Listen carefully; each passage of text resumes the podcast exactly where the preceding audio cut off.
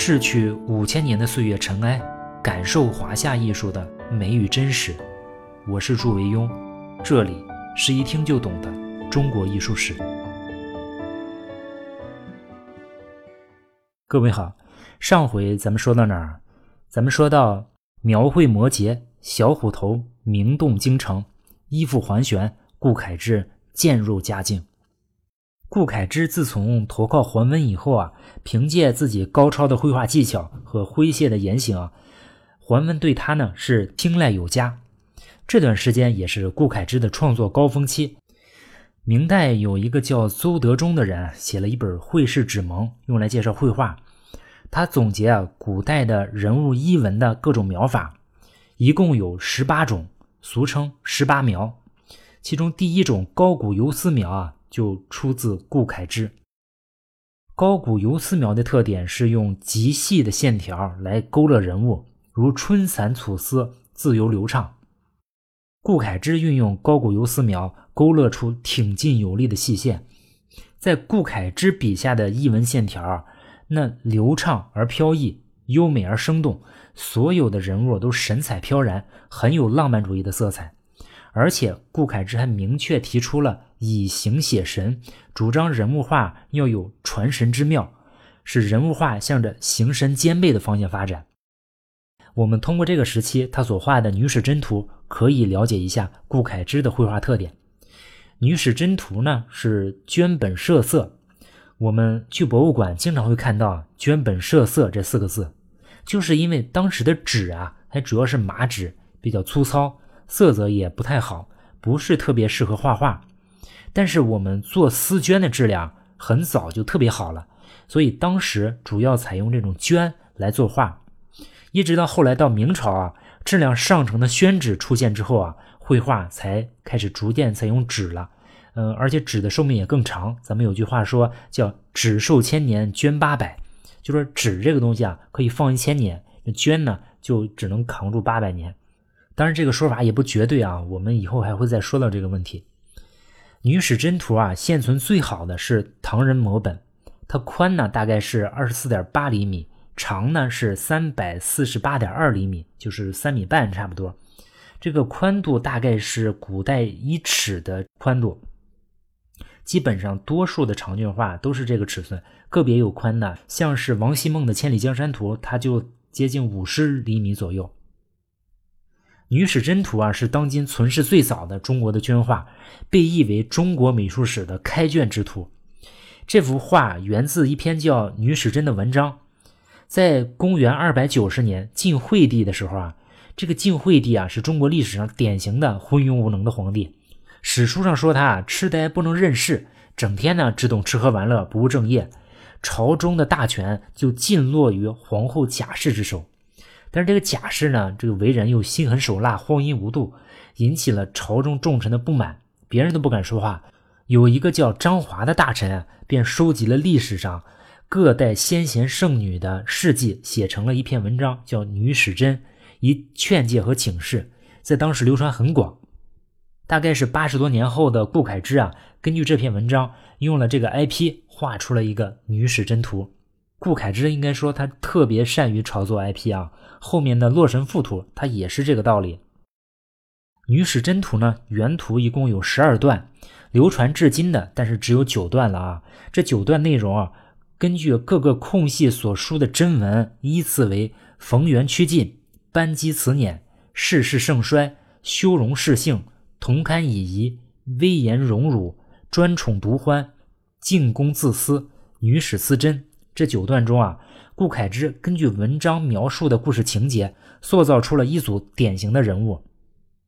在《女史箴图》中啊，呃，顾恺之对其人物的神态性格把握的极准，所有的侍女画的都端庄娴静，虽然都是人呢，但是都自带仙气，神态优美而庄重，布置娴雅，线条循环婉转，均匀优美，是典型的高古游丝描。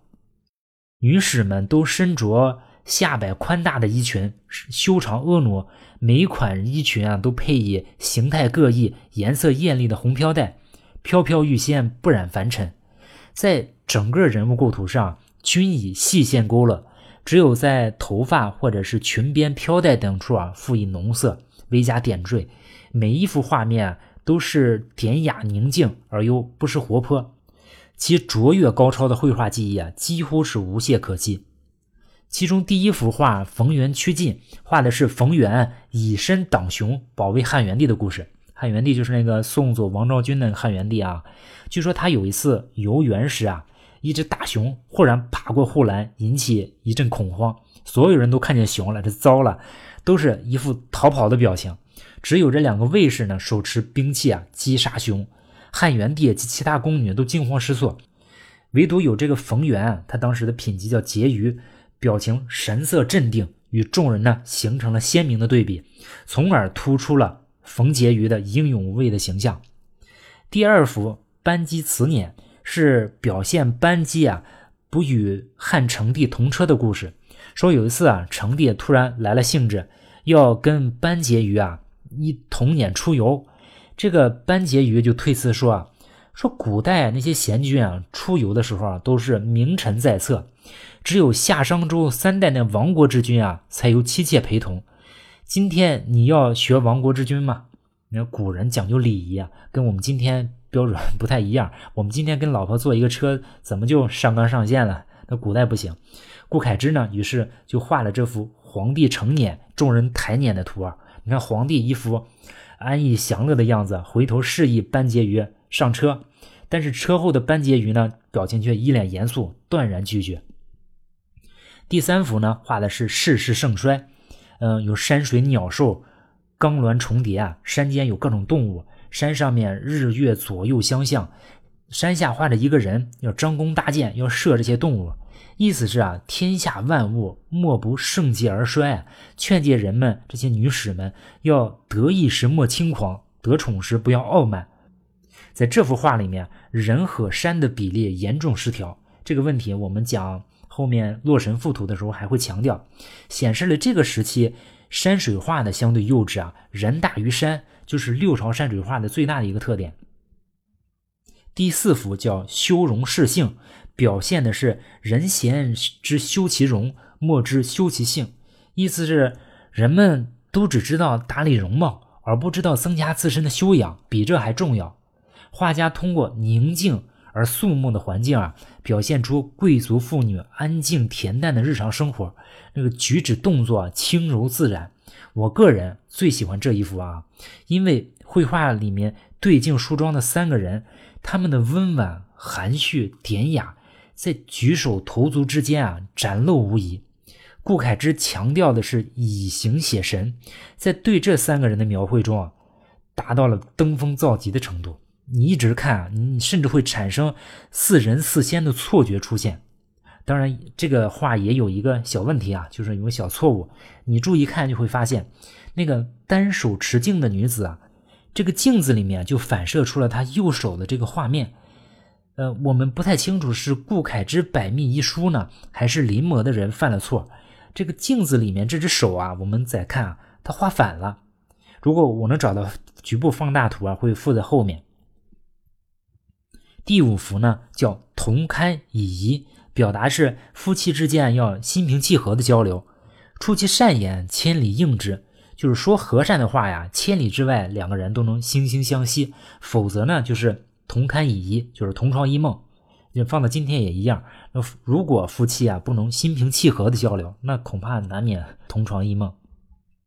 第六幅威严荣辱，表现的是一夫多妻制的家庭生活，呃，目的是强调家庭的和睦。我们今天看这种婚姻观念当然是很落后了，但是，呃，时代变了，人们的观念也不同，我们。今天的人啊，不能站在现代的视角就完全否定他过去存在的合理性啊。你今天看起来不可思议的事情，将来也有可能就被我们的法律认同，是吧？第七幅呢叫专宠独欢，画面里面只画了两个人，是表现欢不可独，宠不可专的内容，要学会分享荣辱。第八幅画的是进攻自私，画一个女子端坐啊，有真静之态，希望这女子呢。进公自私，相当于曾子说的“吾日三省吾身”这个意思。第九幅呢，叫女史思真，画面中有一个女史优雅的站着，执笔而书，她前面呢有两个女子并排站立，做相顾而视状。这个女史呢是在劝导这些妃嫔们如何做人，没事就写写字、读读书，别天天在一起老八卦。画中三个女子的服饰的线条连绵不断，非常柔和，也有节奏感，笔迹周密。这幅作品中的巧妙柔美的线条以及细腻的程度备受人的推崇。画中将线条与美丽的色彩配合起来，创造了色彩与线条的复杂韵律。衣褶、飘带、精心梳理的发型等等，都表现出了感性和飘逸动感的活力。在这幅长卷中啊，顾恺之的高古游丝的这种画法和传神写照的理论，都得到了最充足的体现。画中的人物呢，衣着飘逸。眼睛传神入画，他们的身姿仪态中都透露出了这些古代宫廷妇女们的身份和风采，因此西方美术界把它视为中国古代绘画的代表作，称它是一切都到达圆熟境地的完美无缺的佳作。这幅画的临摹的功力也极佳，画面是由线条构成的，但是我就看着这幅画在凝神静视的时候。总是会忘记线条的存在，看到的就是一个个有神采的、有动作的人。现在世界上存世仅有两幅临摹本，其中一个是北京故宫收藏的，是宋人临摹的白描稿，价值就不是很高。另外一幅呢，就是藏于大英博物馆的隋唐时期的摹本，是罕见的艺术珍品。这幅画本来是保存在圆明园中啊，乾隆皇帝视若珍宝。他一口气也就在上面盖了三十七个章，但是到了一八六零年的时候，第二次鸦片战争中被英法联军火烧圆明园，嗯，一名英国上尉叫基永的人啊，从圆明园中盗出，并且携带到英国，从此啊，女史箴图就流落他乡。到了一九零三年的时候啊，女史箴图呢又被另外一名英国上尉约翰以区区据说啊区区两美元的价格卖给了大英博物馆。从此，《女史箴图》成为大英博物馆的镇馆之宝之一。当然，我们现在提圆明园好像风险很大啊！我看最近的社会舆论是，只要你提圆明园，就有一大群人冲过来说你不够博爱，说记仇，忘不了历史，没有全人类的观念，烧就烧了，你老提它干什么呀？好像我们一提圆明园就变成政治不正确了。但是我还是愿意说两句啊，这个话题可能会引发争议，甚至有人会说我民族主义。没关系，我青春期过了，更年期呢还早，被人骂几句呢，我也能接受。我看周围很多年轻人啊，当听说巴黎圣母院被烧的时候，那真是痛心疾首。但是提起圆明园呢，现在多数年轻人看着都无感。其实我知道为什么，就是因为我们现在的年轻人他很了解巴黎圣母院，圆明园呢。年轻人他不了解它。如果我们的年轻人知道圆明园那是不可复制的万园之园，还有里面曾经藏有数万件人类最顶级的艺术品，我想作为一个中国的年轻人，应该不至于像现在这样抱以这么冷漠的态度。现在很多孩子我见都能说出大量的西方经典绘画或者艺术家的名字，对于中国的呢，恐怕就差一些。那是什么原因让我们现在的年轻人了解西方的艺术要远远多于了解我们自己的艺术呢？我觉得这不是年轻人的问题，是整个舆论或者教育引导的问题。比如你在现在在喜马拉雅上搜一下“艺术”两个字，或者在其他互联网平台也一样，你会看到播放量比较大的节目，大多数都是介绍西方艺术的，介绍中国艺术的那是真是少得可怜。是中国艺术本身不行吗？我个人认为不是，至少在二维平面艺术这一块啊，我们长期以来要领先于其他文明。你要说建筑啊、雕塑啊、音乐上，那可能是不如西方的。有人说你是搞书画的，所以你这么说呀？你你根本不懂西方绘画。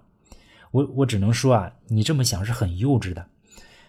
我对西方绘画肯定算不上精通，但是要说了解，也绝对没有问题。不是说我说买过几本书翻过两眼啊。我上大学的时候啊，是正儿八经的学过西方的素描、透视、色彩、水粉、水彩这些东西。当然，西方这些东西啊有它自己的特色，但是总体上，他们的绘画艺术跟我们中国的书画艺术比较，在深度和广度上，那完全不在同一个段位。这个我们后面的节目我们会慢慢的详细介绍。之所以在现在我们年轻人心中啊，我们中国的书画艺术处于如此弱的地位，我觉得这就是我们这些知识传播者的责任。首先出来讲话的人就少，更主要的一点是我们不知道怎么把我们如此辉煌灿烂的文化和艺术推广给年轻人。那我现在就尝试着这么做，所以我会把节目的音乐配得更轻松愉快一点，或者在讲述的过程中夹杂着一点新潮的词儿。音乐或者是这些不是特别正规的说法，也是我们这个节目遭到非议最多的一个点。但是我觉得啊，为了吸引年轻人听，有一些不同意见我也可以接受。我当然可以找一些古琴曲，像渔舟唱晚呀、广陵散这些，我也都听过，而且我也很喜欢。但是我之所以没那么做，就是希望大家明白我的良苦用心。反正目前看啊，效果还不错。小编给我看后台的数据啊。在我们节目的听众中啊，孩子的比例就是零零后的比例啊，竟然占到了百分之十左右，这是让我最高兴的。你说一种艺术或者一种文化，不论它本身有多伟大、多辉煌，如果年轻人都不喜欢，那它早晚有一天会被遗忘。所以我想，最终写完这套书啊，老年人可以看，中年人可以看，最好呢，孩子们也可以看。而且我最希望的就是孩子们会看。不是说家长逼着他看啊，是他自己要看。行了，再说回来吧。反正不管怎么说啊，因为这次对圆明园的打劫啊，嗯，《女史箴图》现藏英国伦敦大英博物馆。这幅画在大英博物馆那是镇馆之宝级别的。因为光线会对我们中国画的颜料和绢都会造成损伤，所以就像咱们故宫的《千里江山图》和《清明上河图》一样，很少拿出来展出。当初啊，呃，那些英国大兵根本没有把我们的国宝当回事儿，保存的很不好。送到大英博物馆时，品相就很差了。呃，后来他们的修复人员也不太懂行，把《女史箴图》啊割裂成几个独立的部分，分别装裱在板子上。如果放在国内啊，我们一般不会这么干，是为了说不经常打开卷起后造成的损伤，这也还勉强说得过去吧。但是紧接着他们就干了一件让人不能原谅的事儿。我们的书画作品啊，都是用传统的手工匠活来修复的，但是大英博物馆的修复人员就特别愣，上来就涂了一层酸性物质，这一下《女史箴图》一下就变成脆皮雪糕了，开始起皮、开裂、掉粉，眼看这幅画就瞎了，是吧？于是呢，他们才急急忙忙从中国请了专业的修复师进行修复，据说现在修复完了还好了一些，具体目前的现状呢，我们也不太确定。据说，在第二次世界大战期间啊，英国政府为了感谢中国军队在缅甸啊帮助英国人打日军，曾经有意把《女史箴图》啊归还给中国作为谢礼，但是要求中国啊再跟一艘潜水艇二选一。呃，于是呢，当时中国政府就选择了潜水艇。嗯，其实也没办法，当时我们国家有沦陷的风险嘛。这是中国最后一次与《女史箴图》擦肩而过。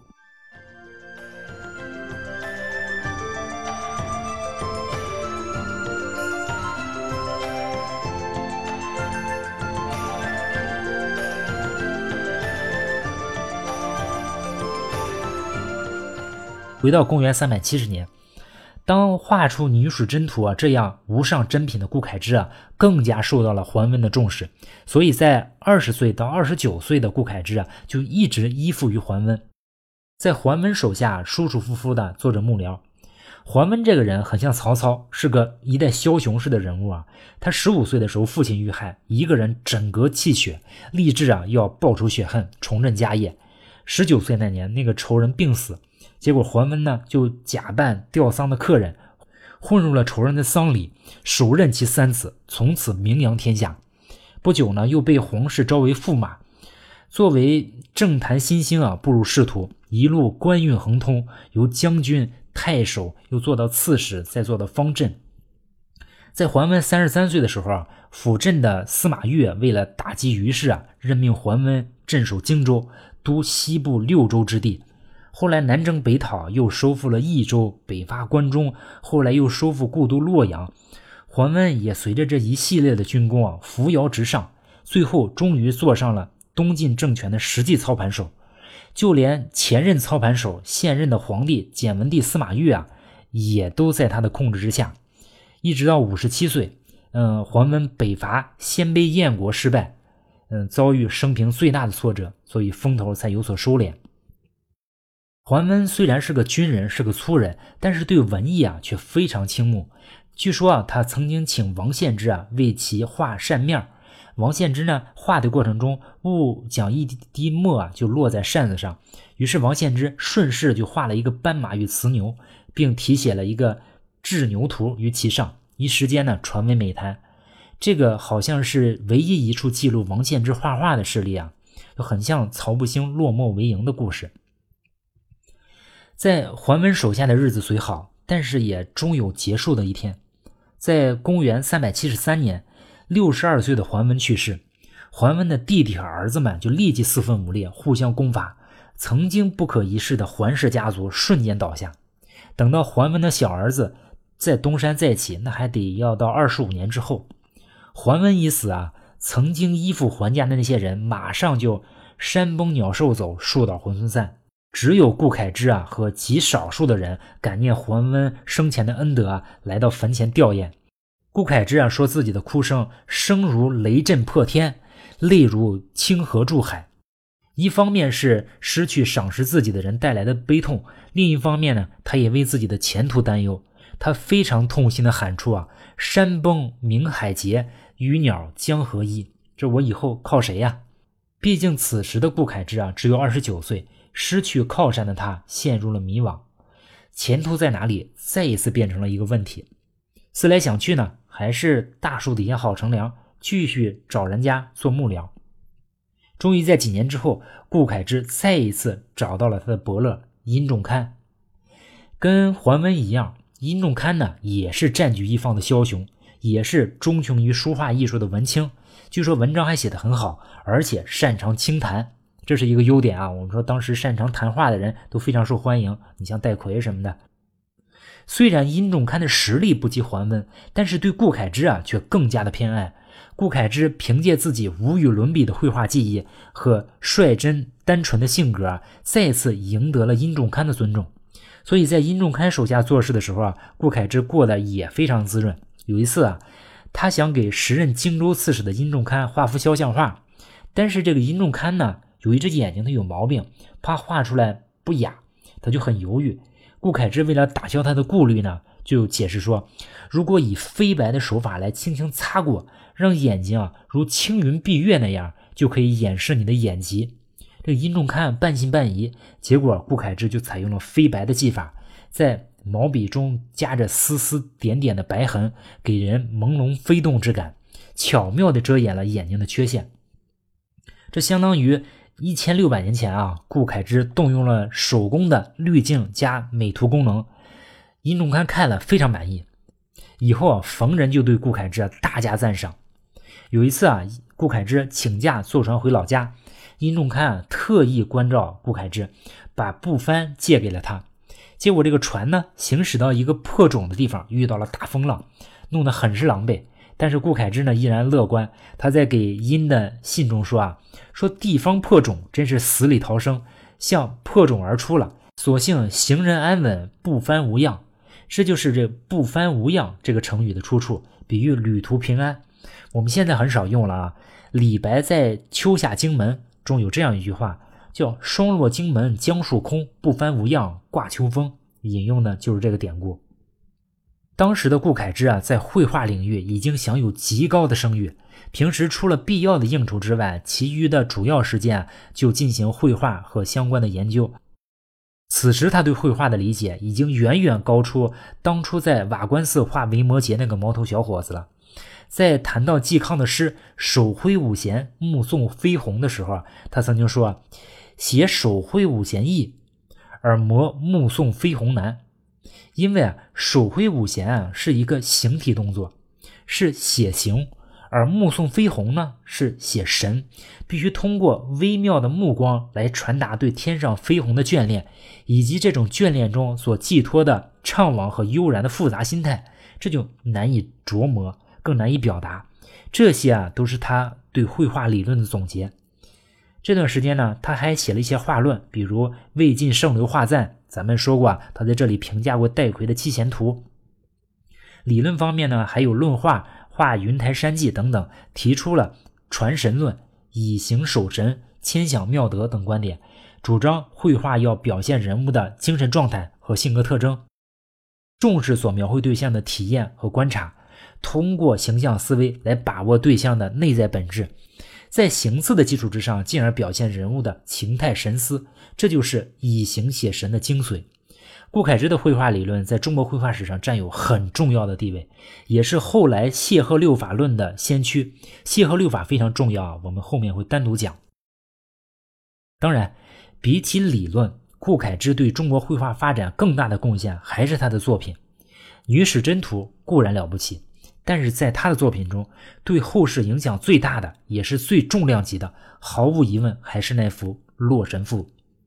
如果我们能把所有中国古代在册的绘画大师都请到一间屋子里面，唐伯虎呀什么都叫到一间屋子里面，让他们论能力和贡献，站成五排或者站成十排也行，反正不论怎么排，顾恺之都会毫无争议的站到第一排，就是因为这幅《洛神赋图》。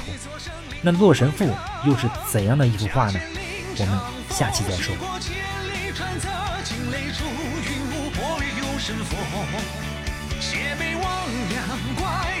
自当其托，凭肝胆，抚摸斩尽。